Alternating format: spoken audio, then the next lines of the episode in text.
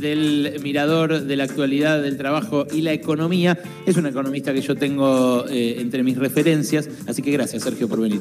Al contrario, Che, muchas gracias a ustedes, felicitaciones, bienvenidos a la orilla brava. Sí, estamos acá eh, hablando además eh, realmente de algo muy local eh, y a la vez nacional, que es si van a liquidar o no los granos eh, que están retenidos en los silobolsas en todos los campos de acá alrededor. Ayer de la noche, Sergio Massa, con parte de su equipo, anunció un nuevo beneficio para quienes acepten esa liquidación. Les van a reconocer un 30% más de pesos que los que tenían con el esquema anterior. Esto, dicen ellos, equivale a retenciones cero ¿Y qué crees vos? ¿Los van a convencer? Mira, eh, hay, que, hay que verlo despacito porque son unos cuantos, unos cuantos planos bastante complejos el del decreto. Lo primero que yo digo es esto, el gobierno nacional necesita incrementar el nivel de las reservas y en este caso utiliza como instrumento, un, estímulo a lo que es la exportación de la cadena de soja. Eh, el espíritu del DNU, porque es un DNU, eh, parte de una creencia que me parece que es una cosa a la cual hay que prestar atención. ¿Cuál es?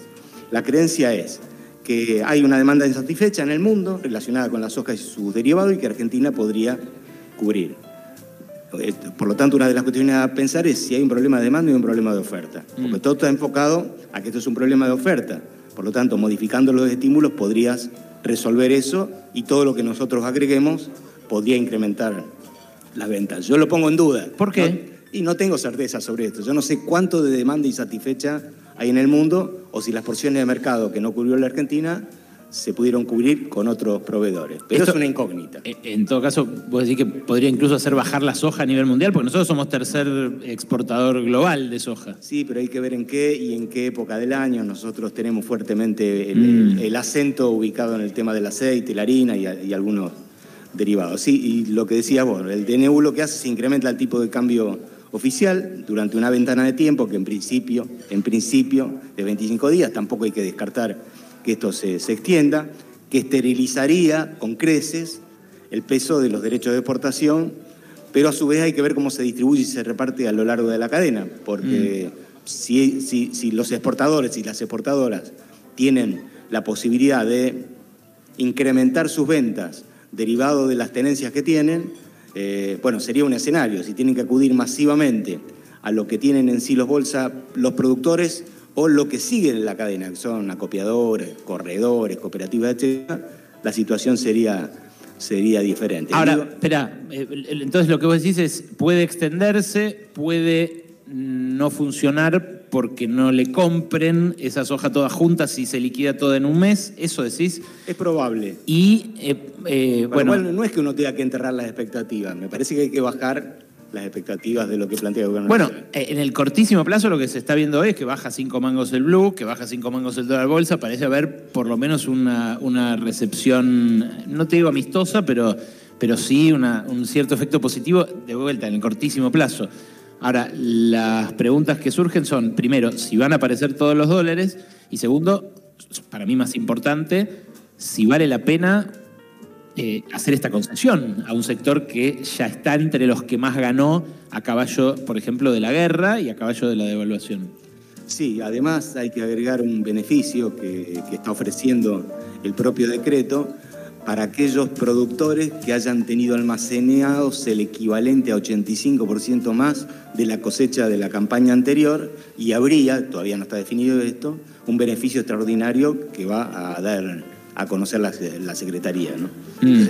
Entonces, quien tuvo la, Adicional a esto, digamos. Quien tuvo la necesidad de vender porque no tenía otra posibilidad, porque necesitaba la plata para poder retomar la actividad, está en una situación eh, en desventaja con respecto a quien ahora tendría la posibilidad de vender con un conjunto de beneficios, sobre todo esto que estoy planteando, que está sobre el final de, del decreto, me refiero al artículo 11. ¿no? Es, eh, es algo loco, pero claro, eh, los desdoblamientos cambiarios cuando se hacen, cuando se, le empieza a, se empieza a ver distintos tipos de cambio en una economía, pasó acá en los 80, ¿no? Durante, bueno, y antes también, en general el tipo de cambio más alto se le da a los sectores que se busca proteger, no a los sectores eh, más productivos. Eh, es raro esto de que le reconozcan al agro eh, más pesos por cada dólar que alguien que exporta, no sé, una tuerca o un motor, ¿no?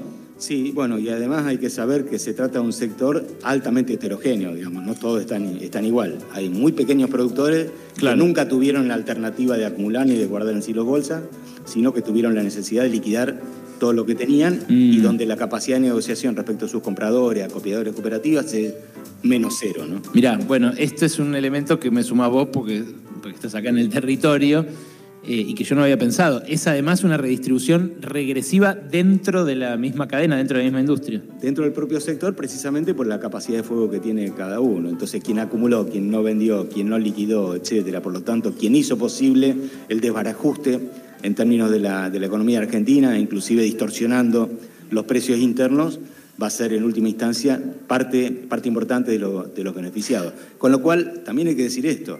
Eh, quien hoy tenga la posibilidad de vender cualquier otra cosa que no sea soja, va a dejar de hacerlo si vendiendo soja tiene la posibilidad de obtener este tipo de cambio ah, Claro, claro, Con lo cual, el desenganche de los precios internos hay que verlo, porque el efecto puede ser importante. Mm.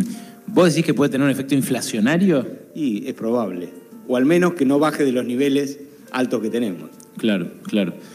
hay algo que está claro, es que no se usó eh, el anuncio de ayer eh, como para eh, anclar las expectativas de ninguna manera. Tampoco lo que especulaban también algunos movimientos sociales y, fuerzas políticas, tampoco se sabe si va a haber un contraanuncio o un anuncio complementario de que con parte de este dinero, por ejemplo, se recompongan ingresos a, sectores de, los que estuvieron perjudicados. Mira, eh, ahí hay varias cosas. Primero, falta ver lo que dice el Banco Central y lo que dice AFIP en términos reglamentarios que todavía no se conoce.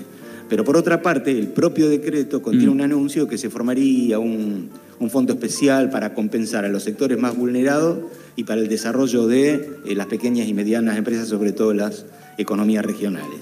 La pregunta es, obviamente esto lo tiene que, resolver el Ministerio. Claro, por eso digo, fue presentado muy vagamente. Este, está ahí. Ahora, a ver, ¿cuánto se recaudó de derechos de exportación el mes pasado? Estamos hablando de agosto y hace un rato publicaron el dato. Poquísimo. 89 mil millones de pesos. No es tan poco. No, no, pero es, yo, vi las evoluciones. Es menos que julio. No, no, eh, lo impresionante es la evolución acumulada. Ah, por supuesto. Está muy por debajo de la inflación. O sea, esta retención de granos repercutió en que el Estado recaudó muchísimo menos por retenciones en lo que va de este año que el anterior. En número, Ale, eh, los primeros ocho meses con respecto a los ocho meses del año pasado son un 30% de incremento en términos nominales. O sea, muy por debajo. Muy por debajo del 70 y pico, 80 que acumulamos de inflación. Claro. ¿Y, ¿Y esto cómo va a pegar en eso? Bueno, lo que hay que ver es qué proporción define el Ministerio de Economía de utilizar el incremento de la recaudación como consecuencia del incremento de los derechos de exportación, fruto de la, modificación del tipo de cambio que se va a utilizar, para ver cuál es la masa de guita que se distribuye en esas dos, en esas dos cosas. Para mí es muy poco. Mm. Para mí es muy poco. Bien, estamos Así que se van a arrepentir de haberlo puesto en el decreto porque van a ser monedas. Mm.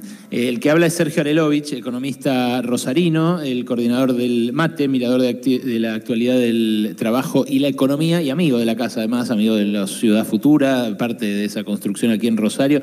Eh, Sergio, ¿vos crees que Massa con esto viaja a Estados Unidos y muestra qué? ¿Por qué lo anunció antes de ir a hablar con el fondo?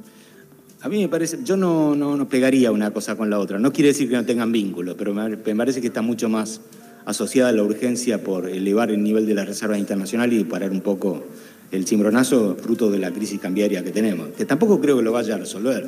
Me parece que hasta ahora lo que hemos visto que el gobierno nacional lo que ha hecho es reaccionar con parches más grandes o más pequeños frente a cada uno de los problemas que, que se le ha presentado. Mm. Esto no lo veo de, tenor y de calidad muy diferente, pero bueno, es, es simplemente una, una especulación. ¿no?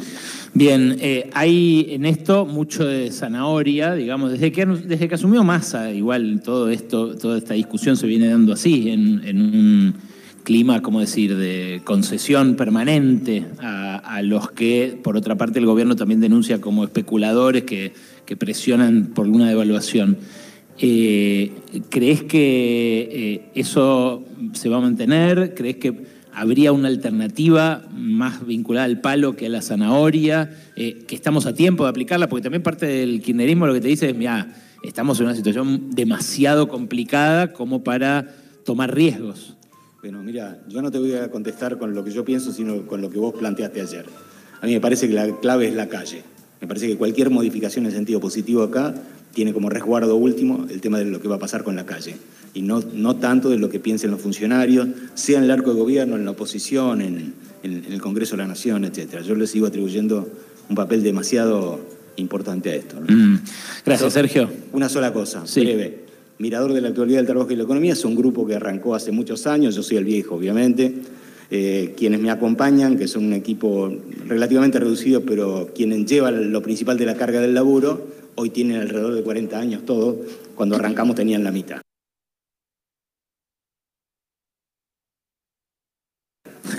Muy bien por ellos. Está la vía Bram acá, que es eh, parte de esta construcción. Está Gus García Zanotti también, creo.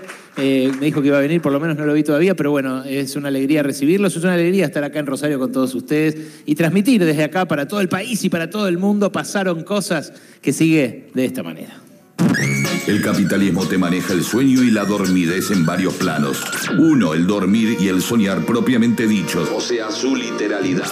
El otro, más figurado, viene a ser el que te hace soñar despierto y te tiene metafóricamente dormido. Por eso, pasaron cosas, es el despertador de esa siesta que el capitalismo quiere que tengas en tu mente mientras seguís produciendo con la esperanza de un sueño fatuo. Pasaron cosas.